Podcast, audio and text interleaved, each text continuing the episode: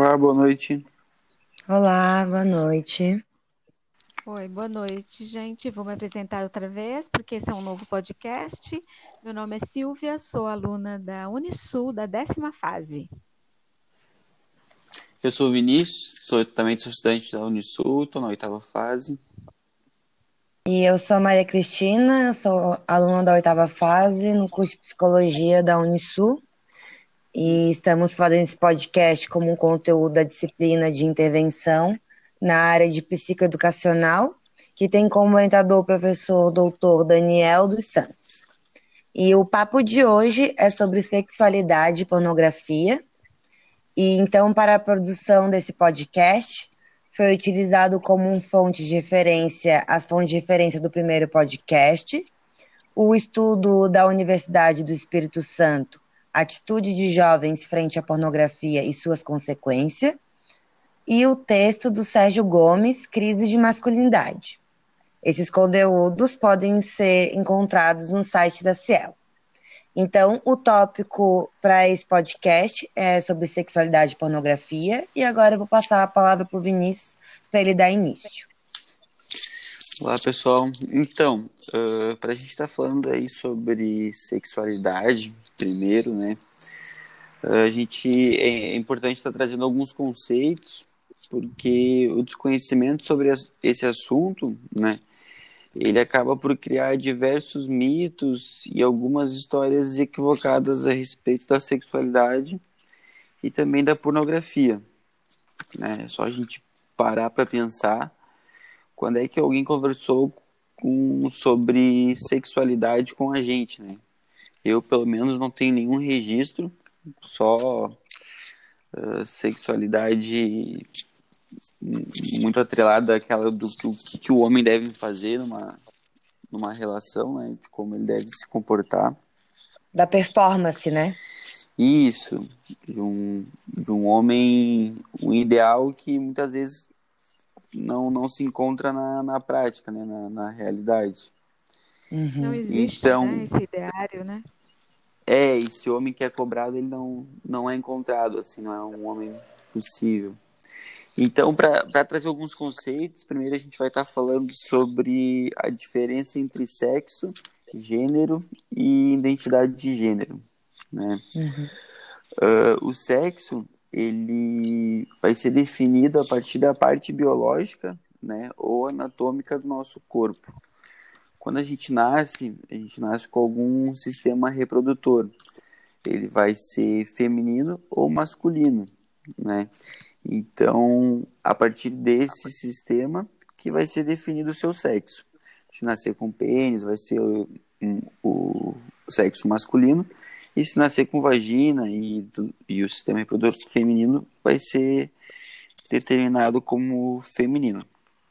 E pode ter até as pessoas intersexuais, né, que nascem com os dois. Isso, uh, apesar de ser uma questão bem rara, também é possível né? Uhum. Nascer com esses dois sistemas. E, e aí os gêneros, né? Aí a gente vai, vai para um, um outro conceito, que é o conceito de gênero, né? Que é uma construção social em cima desse sexo biológico, né? Como assim uma construção social em cima desse sexo? Uh, a sociedade vai dizer né? Se você nasce com um determinado uh, sexo, você vai ter que se comportar, né? Vai ter que ter alguns gostos, algumas atitudes que vão corresponder a esse, a esse sexo, né? Para formar esse gênero. Ou seja, se você nasce com uma vagina do sexo feminino, você automaticamente né, deve seguir alguns padrões femininos, como gostar de rosa, uh, brincar de boneca, uh, ser mais atenciosa à casa, né? E assim também vai ser com o sexo oposto, né? O sexo masculino, se você acaba nascendo com, com pênis, né? Você automaticamente tem que gostar de azul, uh, tem que seguir esse padrão masculino de, de ser essa pessoa que, que joga bola, esse homem uh, heteronormativo, né? Sim. Mas, mas isso não, não quer dizer que, que, que precisa ser assim, né? E foi que disse, né? Que se a gente parar para pensar que, que onde é que está escrito que se você possui tal gênero, você precisa se identificar com ele, né? Então aí a gente já vai estar tá partindo para um, um, outro conceito, né? Que é o terceiro, que seria a identidade, identidade de gênero. Ou seja, se você nasce com sexo, né, masculino ou feminino, você não precisa necessariamente se identificar com aquele gênero que a sociedade está querendo colocar em você. Né? Você pode se identificar com outros gêneros, né? porque existe uma pluralidade de gêneros, ou até mesmo não se identificar com nenhum. Né? Uh, a nossa sociedade ela sempre coloca para um homem uma regra social, né? que o, o homem ele vai se comportar nesse modelo uh, social né, e histórico, né, sempre a sua sexualidade voltada ao sexo oposto. Né?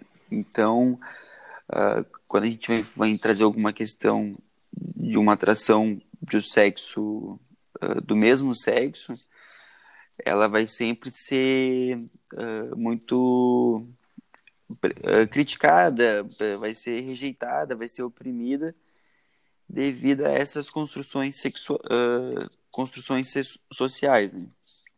Uhum. E trazendo uma curiosidade sobre um outro termo, né, que é a questão do termo cisgênero, cisgênero, eu, perdão, gente. Cis. cisgênero, né, o termo cis, que ele quer dizer que quando uma pessoa é cisgênera, ela se identifica com aquele gênero que a sociedade deu para ela, né? Uhum. E isso também não é nenhum um crime, é só um, um termo que, que condiz, né, com, com o que a sociedade está tá pedindo. Sim, é porque daí quebra essa questão do gênero quando a gente fala, ah, é, é uma mulher, Daí tu já pensa que automaticamente o padrão de mulher é mulher cis, né? Sim, sim, exato. Mas não é, na verdade. O, a mulher ela pode ser trans, cis, pode não binária. Bi, exatamente. Isso. É uma curiosidade que eu queria trazer para vocês de uma banca que eu assisti ontem, onde a pessoa estava falando sobre transexualidade. Ela conta que em, no, em Nova York eles já catalogaram, registraram 51 tipos. E aqui no Brasil, acho que já identificaram 30 e poucos, acho que 31, 35 é, identidades de gênero. Sim. É bastante, né? Sim. Por isso que a gente tem aquelas siglas, né? LGBTQIA+, e aí tem outras, né? Sim. E aí cada, cada letra significa já, tem um significado próprio, né? E é uma coisa que a gente precisa Legal. estar atento, porque vai se atualizando o tempo todo, né?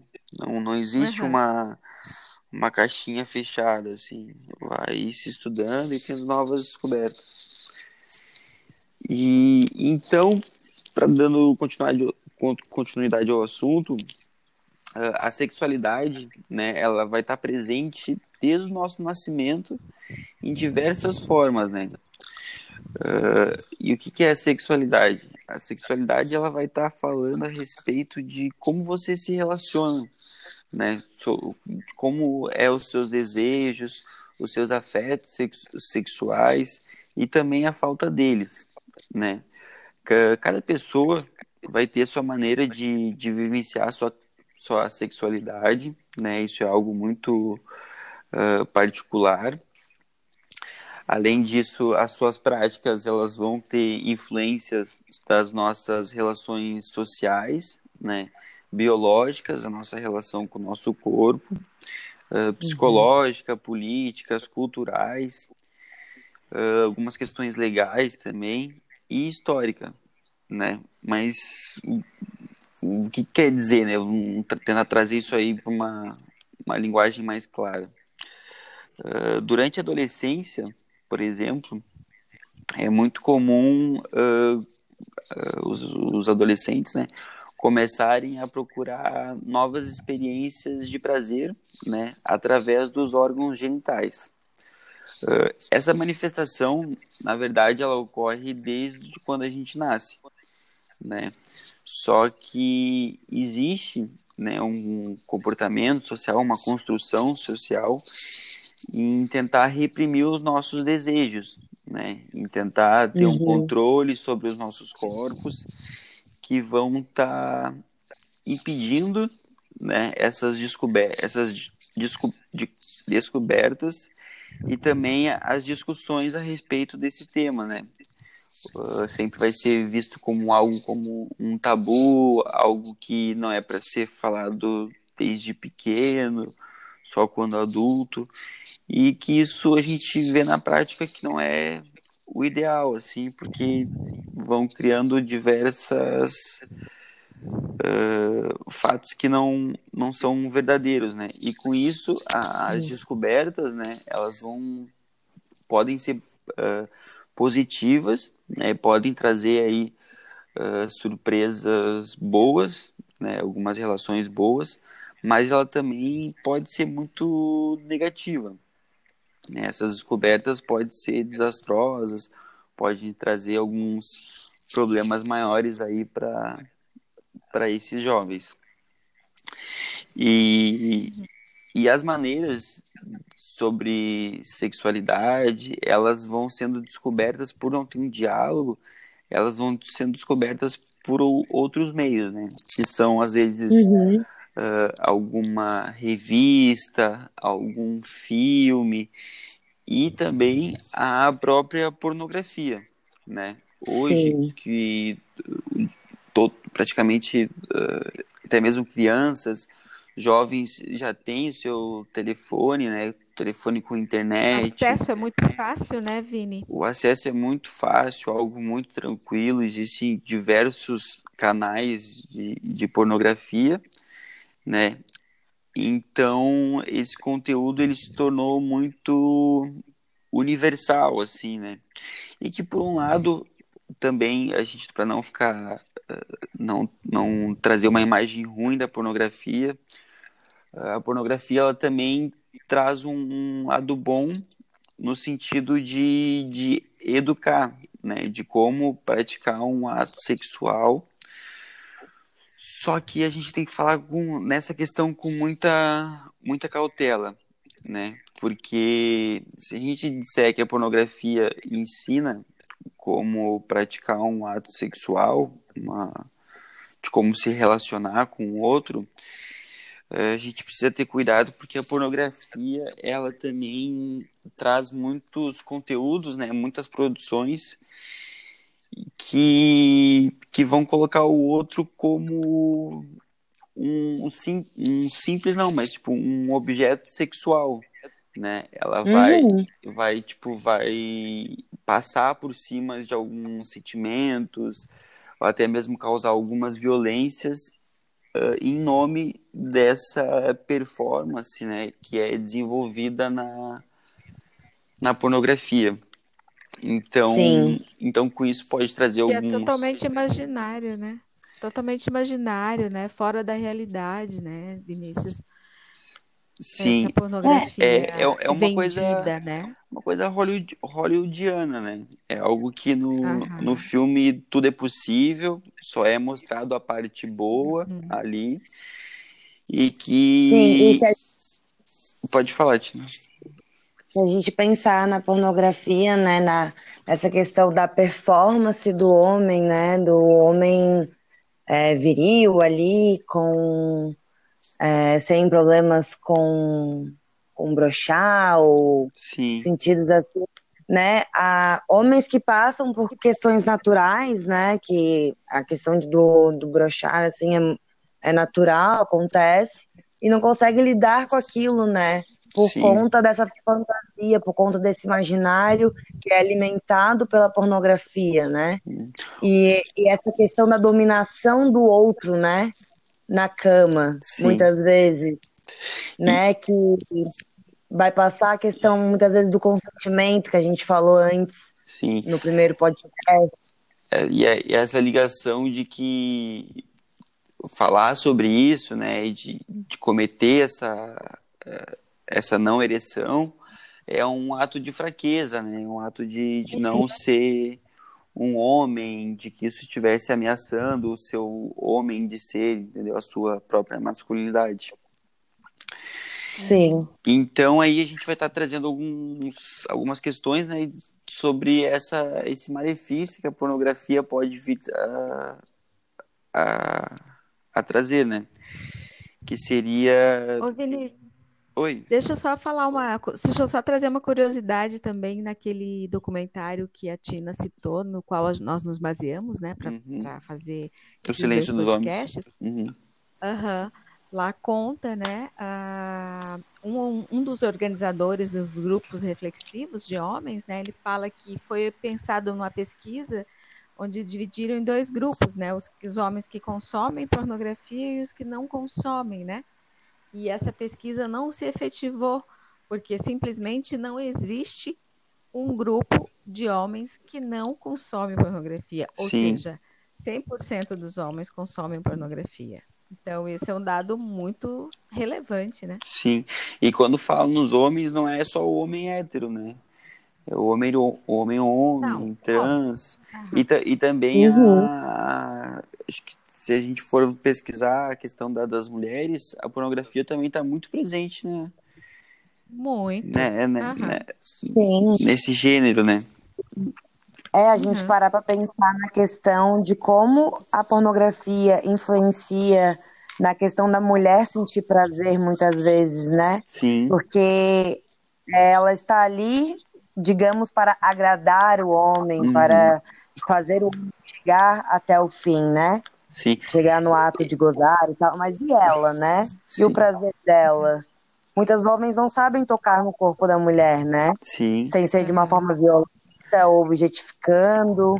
Até mesmo porque Uhum. ah, al- algumas reproduções ah, pornográficas sempre vão ser voltadas pro, pro gozar do homem, entendeu?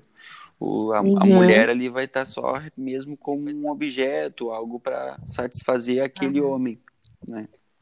Só com coadjuvante, né? Exato. E aí isso pode Não é protagonista do seu desejo. Exatamente. E aí isso pode acabar trazendo eh, um comportamento, né, pro, pro homem como algo mais agressivo para a mulher, né? As atitudes frente às mulheres podem ser mais violentas, né, em nome dessa reprodução eh, pornográfica. Eh, também tem uma outra questão aí que a gente vai entrar que a pornografia ela é viciante além de ser viciante com o passar do tempo eh, é como, como se fosse uma droga assim uma droga quando você começa a usar uma, uma pequena quantidade já dá um- uma explosão de estímulos. Com o passar do tempo essa mesma quantidade não vai produzir essa quantidade de estímulos. Uhum. então ah, os estímulos de, de excitação né eles podem ficar restritos ao estímulo da pornografia ou seja, com o passar do tempo, se não tiver a, a pornografia presente ali no, no ato sexual, a pessoa pode não conseguir ter algum desempenho e ter uma frustração ainda muito maior, né? Eu acho Uhum. que o grande, eu acho que a grande questão da pornografia para pessoas adultas, né? Aí não falando dessa educação sexual com base na pornografia, né? Eu digo assim, a, a, a pornografia é, entre pessoas adultas, ela, quando ela é usada como um, um único instrumento que pode levar ao, a, ao prazer de- da, da relação, eu acho que aí ela começa, pode ser vista como um impasse. Sim, sim, Quando ela é usada como um, né, como um, um adereço, algo mais, um plus, alguma coisa Exato. nesse sentido, ela pode ser saudável. Agora, quando ela passa numa relação entre adultos, ela passa a ser o único vetor ali de prazer, aí a gente pode pensar que há alguma questão aí para ser olhada, né? Pensada. exato. É, o, o nosso papel aqui no, no podcast não é uh, falar que a pornografia é isso ou aquilo. É só trazer né, o que, que ela pode contribuir e também ter uma atenção o que, que ela pode prejudicar, né? Ela tem esses dois pontos.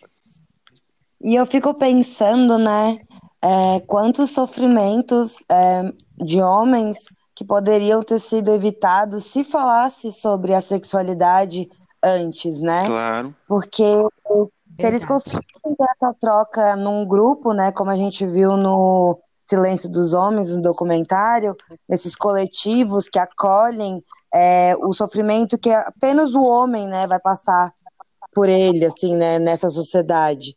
Então, tu saber que talvez tocar, saber tocar no corpo de uma mulher dá prazer também para ela, é, sentir prazer vendo o outro sentindo prazer, né? Sim.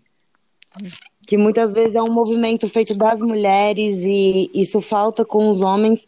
Então, eu acho que se a gente falasse sobre isso antes, iria evitar vários sofrimentos, né? Futuros, uhum. assim. Uhum. Exato.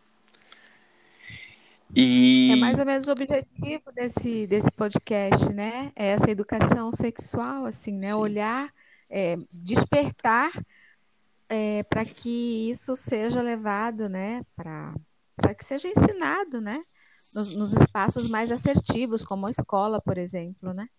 E, e lembrar, assim, quando a gente fala de, de não ter essa discussão e ser algo que traz sofrimento para o homem, Uh, a gente precisa lembrar que quando a gente está falando de um homem negro, de um homem gay, esse sofrimento é muito maior. Esse acesso, essa, essa, essa comunicação é algo muito mais difícil, assim, de, de ser lidado, assim. Uhum. Parece que quando é um homem hétero, a, o acesso é mais tranquilo, assim. Sim. É, porque se a gente pensar que a sexualidade já é um tabu, né? Você falar sobre a sua, sexual, sua sexualidade quando, num espaço, numa cultura que ela não é aquela é, esperada, né? Majoritariamente esperada, né? É muito difícil você romper com isso, né? Como Exato. eu falei. Por exemplo, lá na Rússia, desse meu amigo que conversa com o pessoal lá na Rússia, é, pelo Tinder. Então, assim, ele encontrou é, um grupo ali onde ele pode discutir sobre isso, porque entre eles lá na Rússia não é permitido, né? Então, é impensável você falar sobre a sua sexualidade lá, nesses espaços. Exato. Uhum. Bem, bem importante. Gente, esse é um tema que a gente pode ficar falando aqui a noite inteira. Uhum. É, não sei se alguém tem mais alguma contribuição para fazer, se a gente já pode ir encerrando. Eu acho que nós pontuamos os pontos principais, né? Eu, é, de minha parte, eu acho que nós conseguimos contemplar os assuntos, os temas. O que, é que você acha, Tina? Sim, eu concordo. Acho que todo mundo conseguiu se expressar e pontualizar da forma que achou necessário também. Uhum. Fechou, então acho que a gente pode ir encerrando por aqui. Uh, agradecer quem ficou até o final escutando uh, nosso podcast. E, e é isso. Uma boa noite aí, pessoal. Boa noite. Sirva aí que esse podcast sirva, né, para é, abrir pelo menos discussões aí na roda de conversas aí com dos mais, das mais diversas, nos mais diversos lugares, nos mais diversos contextos. Exato. Boa noite, gente. Boa noite. Boa noite. Tchau, tchau. tchau.